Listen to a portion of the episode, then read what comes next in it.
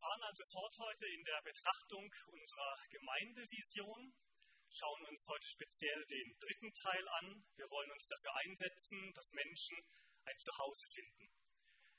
Wie steht das im Verhältnis zu den anderen Teilen? Ich ordne das mal kurz ein zu Beginn. Alles beginnt mit dem ersten Teil, wir wollen Gott ehren. Das ist der Anfang von allem und daraus fließt alles andere.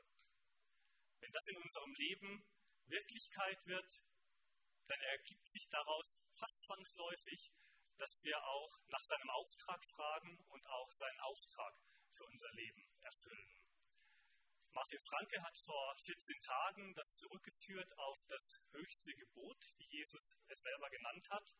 Du sollst den Herrn, deinen Gott, lieben von ganzem Herzen, mit deiner ganzen Seele und mit deinem ganzen Verstand. Daraus, wie gesagt, fließt alles andere. Wir haben zum einen die Zielsetzung, wir möchten, dass Menschen zum Glauben an Jesus Christus kommen. Darüber hat Uwe am letzten Sonntag gepredigt. Und es gibt den dritten Teil, wir möchten, dass Menschen im Glauben wachsen. Darüber wird es am nächsten Sonntag gehen. Heute schauen wir uns den mittleren Teil an. Wir möchten, dass Menschen ein Zuhause finden. Sind das jetzt drei alternative Ziele, wo ich mir aussuchen kann, was mir am besten gefällt, wo ich mich am ehesten wiederfinde oder was ich für am wichtigsten halte? Nein, das ist kumulativ gemeint, wie der Lateiner sagt. Man sieht das sprachlich an dem und am Ende und im Glauben wachsen. Das sind drei Teile, die nach unserem Empfinden ganz eng zusammengehören. Drei Schritte im Grunde, die aufeinander folgen. Wir möchten, dass Menschen zum Glauben kommen, dass sie ein Zuhause finden und dass sie im Glauben wachsen. Warum ist uns jetzt auch dieses Zuhause finden so wichtig? Ich sage mal den ersten Teil, dass Menschen zum Glauben kommen und den letzten Teil, dass sie im Glauben wachsen. Das kann man ja direkt ableiten aus dem Missionsauftrag, den Jesus selbst uns gegeben hat. Dieser mittlere Teil mit dem Zuhause finden, das ergibt sich nicht so direkt daraus. Höchst indirekt könnte man sagen. Warum ist uns das trotzdem so wichtig, dass wir das als einen dieser drei Bestandteile, Zielsetzungen in die Gemeindevision aufgenommen haben? Lasst uns dafür einmal schauen, was ist eigentlich ein Zuhause? Was verstehen wir unter Zuhause? Warum ist uns das so wichtig? Christopher hat schon ein paar Stichworte genannt, gerade in seiner Einleitung. Ich denke, was unbestreitbar jedem spontan klar ist, Zuhause ist ein Begriff, der ist total positiv besetzt. Wenn ich jetzt ein Experiment hier machen würde, schließt mal die Augen und überlegt mal zu Hause, was fällt euch ein? Ich glaube, da würden bei den meisten sehr positive Bilder entstehen. Wenn in der Werbung zu Hause dargestellt äh, werden soll, dann sind das meistens warme, strahlende Farben, fröhliche Menschen, die sich umarmen. So wird zu Hause assoziiert. Und in der Tat hat zu Hause auch sehr viel mit Menschen zu tun, mit Familie oder sehr guten Freunden, mit Beziehungen, die über eine lange Zeit gewachsen sind. Wenn ich so zurückdenke an mein Studium, ich würde sagen, ich habe mich in Bayreuth, meinem Studienort, sehr wohl gefühlt. Auch weit weg von zu Hause, wo meine Eltern wohnten, anderthalb Stunden Fahrt. Ich war in der Stadt dort, angekommen in der Gemeinde, habe mich an der Uni wohlgefühlt. Ich hatte eine ganze Menge Studienkollegen, mit denen ich mich gut verstanden habe, hatte Freunde, einen tollen Jugendkreis, eine echt tolle Gemeinde damals. Ich hatte eine schöne, gemütliche Wohnung, anfangs eine WG mit einem Freund zusammen, später ein eigenes kleines Apartment für mich im Studentenwohnheim. Aber zumindest die ersten Jahre war zu Hause für mich weiterhin der Ort, wo meine Eltern gewohnt haben, mein Bruder, meine Oma, und wenn ich zu denen gefahren bin, habe ich gesagt, ich fahre nach Hause. Zu Hause ist ein Ort, wo man angenommen ist. Zu Hause ist ein Ort, wo man nicht um Akzeptanz kämpfen muss oder dafür bezahlen. Zu Hause kann ich mich fallen lassen und weiß, ich werde aufgefangen und getragen. Zu Hause ist ein Ort der Geborgenheit, der Sicherheit, der Engländer sagt, My home is my castle. Mein Zuhause ist meine Burg. Da bin ich geschützt. Und Zuhause ist auch ein Ruheort. Ein Ort, wo ich mal runterfahren kann, wo ich zur Ruhe kommen kann, ich reflektieren kann, auftanken, neue Kraft schöpfen. Das ist jetzt ein Idealbild, das ich hier zeichne, das ist auch klar.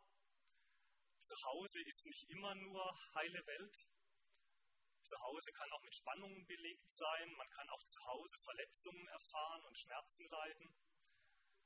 Aber ich denke, dieses Idealbild und diese Sehnsucht nach einem solchen Zuhause, das tragen wir doch alle in uns. Wenn ihr mal in euch reinhört, ich glaube, das ist so ein Ziel, nach dem jeder sich ausstreckt, das jeder vor Augen hat, solch ein Zuhause zu haben. Die Frage ist jetzt aber, was hat das denn mit der Gemeinde zu tun, mit unserem Leben als Christ in der Nachfolge Jesu?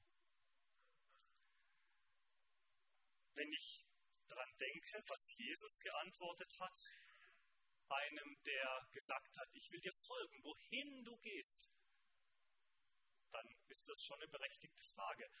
Die Antwort von Jesus war nämlich, die Füchse, die haben ihren Bau, die Vögel, die haben ihr Nest, aber der Menschensohn, also er selbst, hat keinen Ort, wo er sein Haupt hinlegen könnte. Das war natürlich eine Zuspitzung. Das ist nicht wörtlich zu verstehen. Wir wissen schon, dass Jesus auch geschlafen hat. Das wird uns an einer Stelle im Evangelium auch ganz explizit so geschildert. Und ich denke, man kann sich das auch nicht vorstellen, dass er in den drei Jahren seines öffentlichen Wirkens nur rumgewandert ist und die ganze Zeit im Freien kampiert hat. Immer wieder wird auch berichtet, dass sein Häuser eingekehrt ist. Und ich denke, das war mehr der Regelfall als die Ausnahme. Was also meint er wenn er hier sagt, der Menschensohn hat keinen Platz, wo er sein Haupt hinlegen kann. Ich denke, er will hier zum Ausdruck bringen, dass sein Wirken hier auf der Erde nicht auf etwas Bleibendes hier auf der Erde gerichtet war. Mein Reich ist nicht von dieser Welt, hat er auch gesagt. Er wollte speziell diesem Jünger hier oder diesem Nachfolger, der ihm diese Frage stellt, aber auch allen an anderer Stelle, wo er eben diesen Satz prägt, mein Reich ist nicht von dieser Welt, deutlich machen, dass er hier nichts Bleibendes schaffen wollte.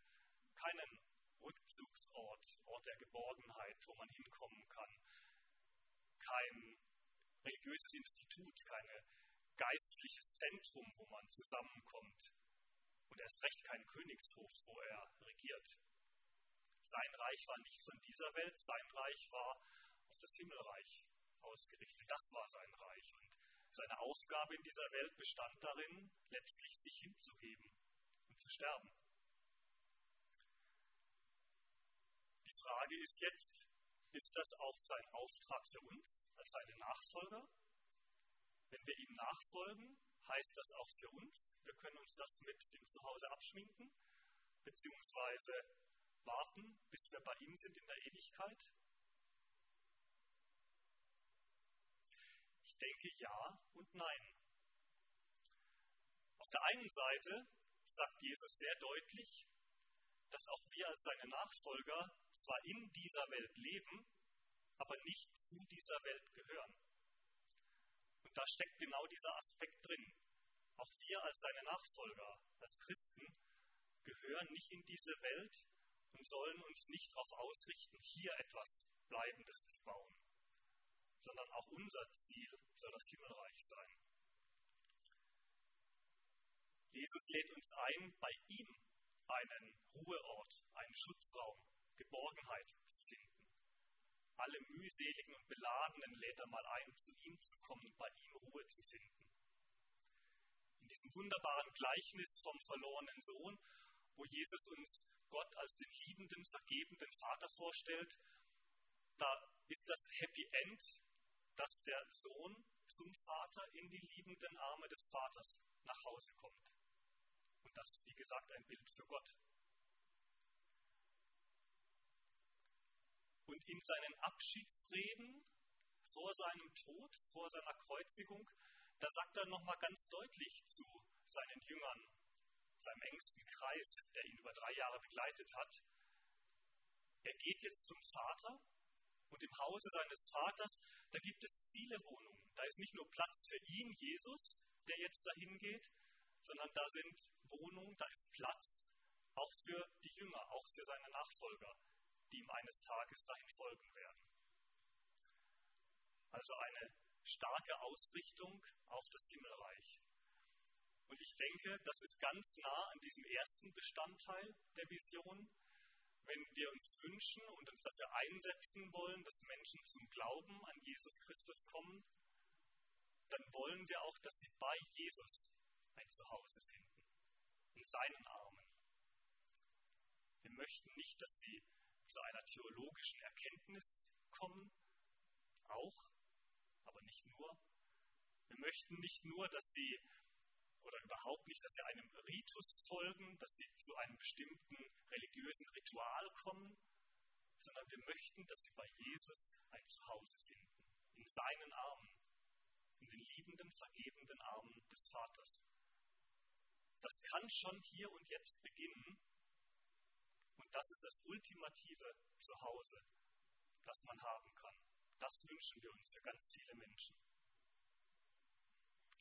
Aber es gibt eben auch die andere Seite. Ich habe am Anfang gesagt Ja und Nein.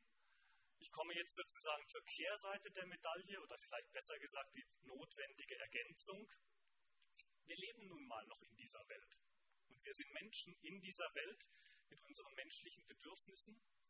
Und Jesus wusste das und kannte das sehr gut. Er selber war Mensch.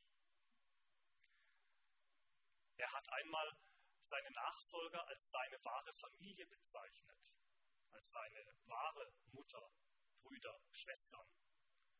Und hat damit, so meine ich, schon einen Weg gezeigt zu einer neuen Gemeinschaft. Ganz konkret wird das nochmal, wenn wir uns betrachten, bei der Kreuzigung auf Golgatha. Jesus hängt schon am Kreuz, leidet unvorstellbare Qualen, hat den Tod vor Augen und da kümmert er sich noch um die, die er zurücklässt.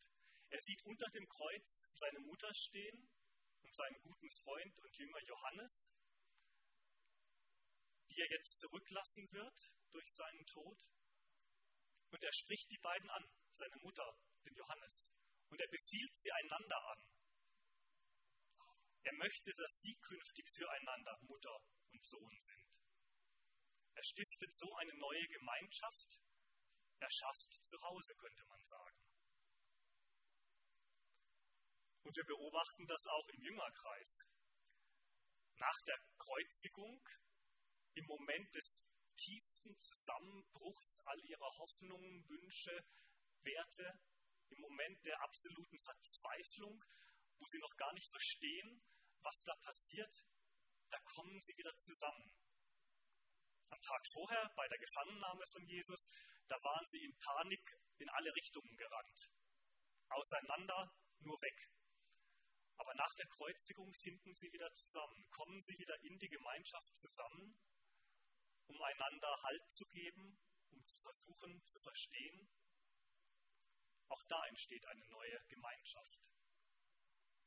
Und wir beobachten das durch die ganze Apostelgeschichte wo gepredigt wird und Menschen zum Glauben an Jesus Christus kommen, da bleiben sie nicht allein, sondern da finden sie zusammen und da bilden sie Gemeinschaften und im Laufe der Zeit auch organisierte Gemeinden. Ich denke, das ist ganz natürlich, ein ganz natürlicher Prozess gewesen. Das hat keiner angeordnet. Speziell Jesus hat nicht eine Gemeindestruktur gelehrt. Er hat nicht Gemeinde eingesetzt, so wie sie sich dann entwickelt hat. Die Frage stellt sich deswegen, warum kam das so? Warum ist dieser Prozess so verlaufen, dass wir noch heute nach 2000 Jahren Gemeinde bauen und in Gemeinde leben als Christen? Ich denke, viel hat mit der Bedrohungssituation in der damaligen Zeit zu tun. Die Christen wie sie dann auch genannt wurden, waren von allen Seiten unter Druck. Die Römer mochten sie nicht, die Griechen nicht, die Juden nicht.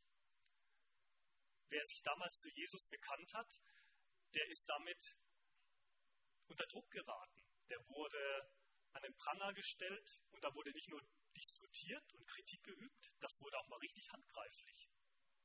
Und in so einer Situation, da schließt man sich erst recht eng zusammen die, die zusammengehören. Sucht Schutz und Hilfe, Kraft voneinander. Die Diese Bedrohungssituation hat sich in den letzten 2000 Jahren, zumindest hier in Deutschland, stark geändert. Heute wird keiner deswegen, weil er sich zu Jesus bekennt, unter Druck gesetzt oder gar täglich angegangen. Aber ich denke, eine ganze Menge Aspekte haben sich nicht verändert, sind genauso heute wie damals. Die Maßstäbe der Gesellschaft um uns herum stehen teilweise in krassem Gegensatz zu den Maßstäben der Bibel. Und das bringt uns tagtäglich in unserem ganz normalen Alltagsleben vor Herausforderungen. Wie weit kann ich im Strom mitschwimmen? Wie weit kann ich in der Gesellschaft, die mich umgibt, ganz normal mitleben? Wo muss ich Grenzen setzen? Einmal Nein sagen, vielleicht sogar aktiv gegen den Strom schwimmen. Auch das eigentliche Leben als Christ, die Nachfolge, der, das Bemühen, Jesus immer ähnlicher zu werden, ihm näher zu kommen, enthält viele Fragen und Herausforderungen. Auch da tun wir uns viel, viel leichter, wenn wir zusammenstehen, zusammen nach dem richtigen Weg suchen, uns unterstützen und tragen. Menschen sind verletzt und verwundet oder werden verletzt und verwundet und brauchen Heilung. Andere sind krank oder werden krank und müssen getragen werden. Und viele Menschen sind einsam.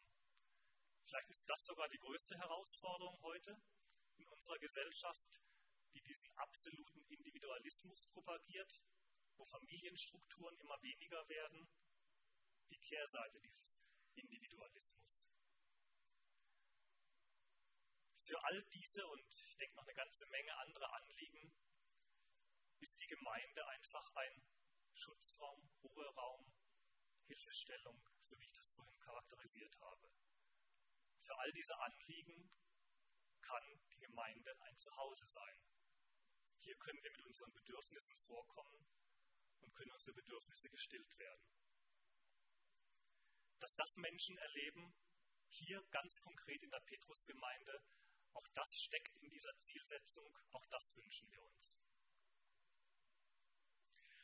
Ich kann das von mir so berichten aus meinem Leben.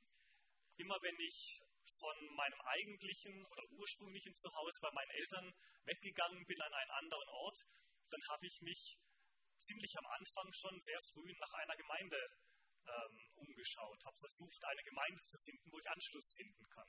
Das war bei längeren Abschnitten, zum Beispiel im Studium oder hier in Frankfurt so. Das war aber auch bei kürzeren Abschnitten der Fall, zum Beispiel im Wehrdienst oder in einem Auslandspraktikum.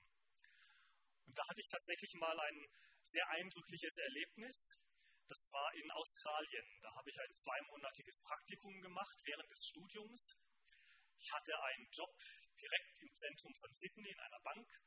Und bei einer meiner ersten Spaziergänge da in der Stadt im Zentrum ist mir aufgefallen die Central Baptist Church. Ein altehrwürdiges Kirchengebäude, außen erklärt, angeschrieben, das ist die allererste Baptistengemeinde Australiens. Und ich dachte, ja, Baptistengemeinde passt, ähm, sieht interessant aus und ich will nicht viel Zeit verlieren, ich bin ja nicht ewig hier, will nicht viel Zeit verlieren mit der Suche nach der idealen Gemeinde, da gehe ich hin. Und jetzt stellt euch meine Überraschung vor, als ich da am ersten Sonntagmorgen saß im Gottesdienst und um mich herum fast ausschließlich Chinesen. Ich habe dann später erfahren, der Grund ist, dass diese Gemeinde in den 60er, 70er Jahren eine äh, krasse Strukturveränderung durchgemacht hat. Die äh, ganzen Weißen sind aus dem Stadtzentrum nach außen gezogen in die Vororte und haben dann auch die Gemeinde verlassen, haben dort neue Gemeinden gegründet oder sich Gemeinden angeschlossen. Und stattdessen sind aus dem nahegelegenen Chinesenviertel Chinatown die Chinesen in diese Gemeinde gekommen. Und so war eben in dem Moment, als ich dort war, in den 90ern, Mitte der 90er Jahre, 80 bis 90 Prozent der Gemeindemitglieder Chinesen, chinesischstämmig. Und so saß ich da in einer für mich total ungewohnten Situation, das erste Mal in meinem Leben erkennbar, sichtbar von außen, eine Minderheit, ein Fremder. Aber wisst ihr was, das hat überhaupt nicht gestört. Wir konnten trotzdem zusammen Gottesdienst feiern, Jesus feiern. Wir konnten Gemeinschaft haben in einem Jugendkreis und in Freizeitaktivitäten. ich hatte trotzdem ein Zuhause auf Zeit gefunden. Vielleicht können manche von euch auch solche Geschichten erzählen, wie sie zu Hause gefunden haben in der Gemeinde, wie Gott ihnen da begegnet ist. Wir werden nachher noch Gelegenheit dazu geben. Ich hoffe, ich kann den einen oder anderen Bericht von euch noch hören. Jetzt komme ich aber vielleicht zum kritischsten Teil oder zum schwierigsten Teil, wenn ich frage, wie kann das denn gelingen? Die Zielsetzung ist, glaube ich, klar geworden, was wir mit Zuhause finden meinen, warum wir uns danach ausstrecken, aber wie kann das gelingen? Wir sind doch nur Menschen und allzu oft Menschen auch in der Gemeinde. Die Antwort führt uns zurück zum ersten Teil der Gemeindevision. Wir wollen Gott ehren. Wir kommen hier nicht in erster Linie als Selbsthilfegruppe zusammen oder als Verein zur sinnvollen Freizeitgestaltung. Wir versammeln uns in Gott. Er steht im Zentrum. Das ist der Grund, warum es Gemeinde überhaupt gibt. Das ist die Grundlage, die für uns alle gleich ist. Das ist unser aller Ziel. Deswegen kommen wir hier zusammen. Und selbst das würde vielleicht noch nicht genügen. Aber der entscheidende Punkt ist, wir sind nicht allein hier als Menschen. Gott ist hier mitten unter uns. Der Heilige Geist lebt in jedem von uns, aber auf der Gemeinschaft ruht nochmal eine besondere Verheißung und ein besonderer Segen. Wo zwei oder drei in meinem Namen zusammen sind, sagt Jesus, da bin ich mitten unter ihnen. Er ist heute Morgen hier. Und wenn sich heute Abend die Jugend trifft, dann ist er auch dabei. Und wenn wir uns am Dienstag als Älteste oder Gesamtleitung treffen, dann ist er auch dabei. Und wenn am Mittwoch das Lobby-Team übt, wenn ihr euch am Donnerstag in Hauskreisen trefft, wenn am Freitag der Teamkreis zusammenkommt, dann ist Jesus dabei. Und das verändert alles.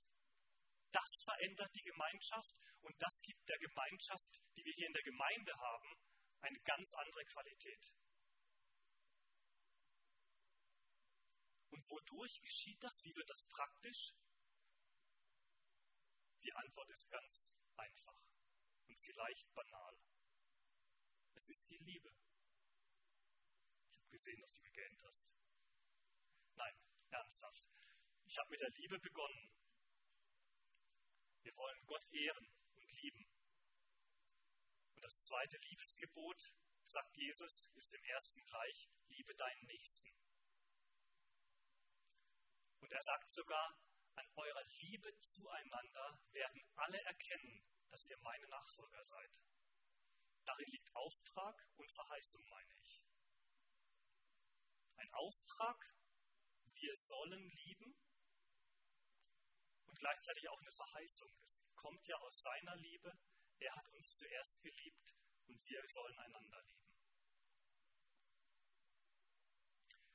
Ich weiß, Liebe ist solch ein großes Wort, ist unendlich weit und tief, so umfassend, das ist manchmal schwer zu greifen. Ich versuche deswegen, das nochmal etwas griffiger zu machen. Für mich beginnt alles an der Stelle mit Offenheit füreinander. Das ist eine Haltung, da geht es gar nicht um eine To-Do-Liste, große Aktivitäten, sondern es geht um die Haltung. Es fängt mit der Offenheit füreinander an. Und Offenheit gerade für den oder diejenige, der oder die dir fremd ist, der oder die so anders ist als du. Ich weiß, das Fremde wird manchmal als anstrengend oder sogar bedrohlich wahrgenommen. Aber ich denke, das ist nicht objektiv so. Das Fremde ist nicht objektiv anstrengend und bedrohlich. Das ist eine Frage meiner Wahrnehmung. Und daran kann ich arbeiten. Ich kann das Fremde auch als Ergänzung für mich wahrnehmen, als Chance, dass ich selbst bereichert werde. Denkst du wirklich, als Gott dich geschaffen hat, war er in Höchstform und davor und danach hat er nur Ausschuss produziert? Ich kenne doch meine Fehler und Schwächen nur allzu gut und wahrscheinlich noch gar nicht alle. Wir alle sind doch auf Ergänzung angelegt. Wenn wir nur auf uns verwiesen sind, ja, dann kommen wir so mehr oder weniger zurecht. Aber gerade in der Ergänzung durch den anderen können wir uns entfalten, können wir unser Potenzial voll entfalten, das Gott in uns hineingelegt hat. Nur aus der Ergänzung der vielen verschiedenen Puzzleteile entsteht das ganze Bild in voller Pracht und Schönheit. Ich möchte euch deswegen ermutigen, ganz konkret, dass ihr Offenheit wagt und dass ihr nicht nach dem ersten Eindruck urteilt.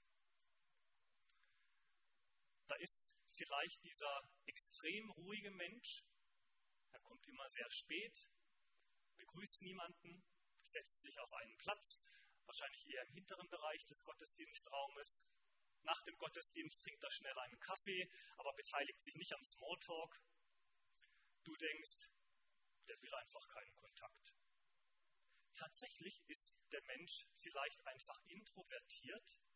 Viele Menschen lösen bei ihm körperliches Unbehagen aus und er braucht die 1 zu 1 Situation, das Gespräch mit einem gegenüber, wo er sich öffnet und plötzlich ganz tief redet und nicht so an der Oberfläche, nur über Fußball und schnelle Autos. Oder da ist dieser nachdenklich abwägende Mensch, der nie spontan zu irgendwas Ja sagt. Du denkst, was für ein Langweiler. Oder einfach desinteressiert. Tatsächlich braucht dieser Mensch vielleicht einfach Zeit, um in Ruhe Vorteile und Nachteile abzuwägen, Kosten und Gewinn. Und wenn er sich dann entschieden hat, dann ist er umso begeisterter und engagierter und verbindlicher dabei. Oder ganz anders, da ist dieser fröhliche Mensch immer ein flotten Spruch auf den Lippen, der bringt jeden Kreis, in den er kommt, sofort zum Lachen. Du denkst, so ein niemals ernsthafter Luftikus. Und diese Fröhlichkeit, die ist doch eh nur aufgesetzt und unecht. Vielleicht steckt tatsächlich hinter der Fassade ein verletzlicher Mensch, der sich die ganze Zeit fragt, ob er auch noch geliebt und angenommen ist, wenn er nicht mehr fröhlich und lustig ist. Jemand, der sich danach sehnt, dass er mal ein ernsthaftes Gespräch über ein ernsthaftes Thema sprechen kann, führen kann und in sein Herz schauen lassen kann, in die Herzensanliegen, die ihn beschäftigen. Und dann ist da der Mensch mit Migrationshintergrund, der auch nach vielen Jahren in Deutschland nur gebrochen die deutsche Sprache spricht, sich schwer tut, entweder gar nichts sagt oder nur sehr langsam formuliert und sehr einfache Sätze. Du denkst, der hat auch nichts zu sagen. Dabei braucht dieser Mensch vielleicht einfach ein Gegenüber, das ihm mit Wohlwollen begegnet statt mit Ablehnung und ihm geduldig zuhört, bis es ihm gelingt, aus seiner Muttersprache seine Gedanken in die Fremdsprache zu bringen, die Deutsch für ihn ist. Das sind willkürlich von mir gebildete Beispiele. Ähm, ich könnte jetzt wahrscheinlich noch eine ganze Menge weitermachen.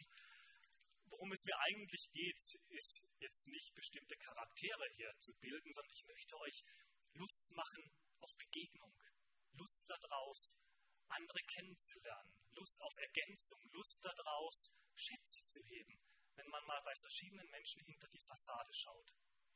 Ich möchte deswegen meine Predigt mit einer Challenge beenden. Wir wollen uns alle gemeinsam auf den Weg machen, dass Menschen ein Zuhause finden. Und jede Veränderung, jeder Weg beginnt nun mal mit einer Entscheidung und einem ersten kleinen Schritt. Deswegen jetzt die Herausforderung an dich persönlich, an dich auch, auch an mich wenn du aufstehst nach diesem Gottesdienst, dann schau dich doch mal um und such dir gezielt jemanden aus, mit dem du noch nie gesprochen hast oder schon lange nicht mehr. Geh auf denjenigen, diejenige zu, stell dich vielleicht kurz vor und frag ganz einfach, wie hat dir denn die Predigt gefallen? Wie war der Gottesdienst für dich?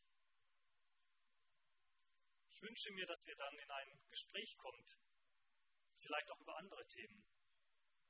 Und wenn du genug hast, dann sag, schön, dass wir mal reden konnten. vielen Dank und ich wünsche dir noch einen gesegneten Sonntag.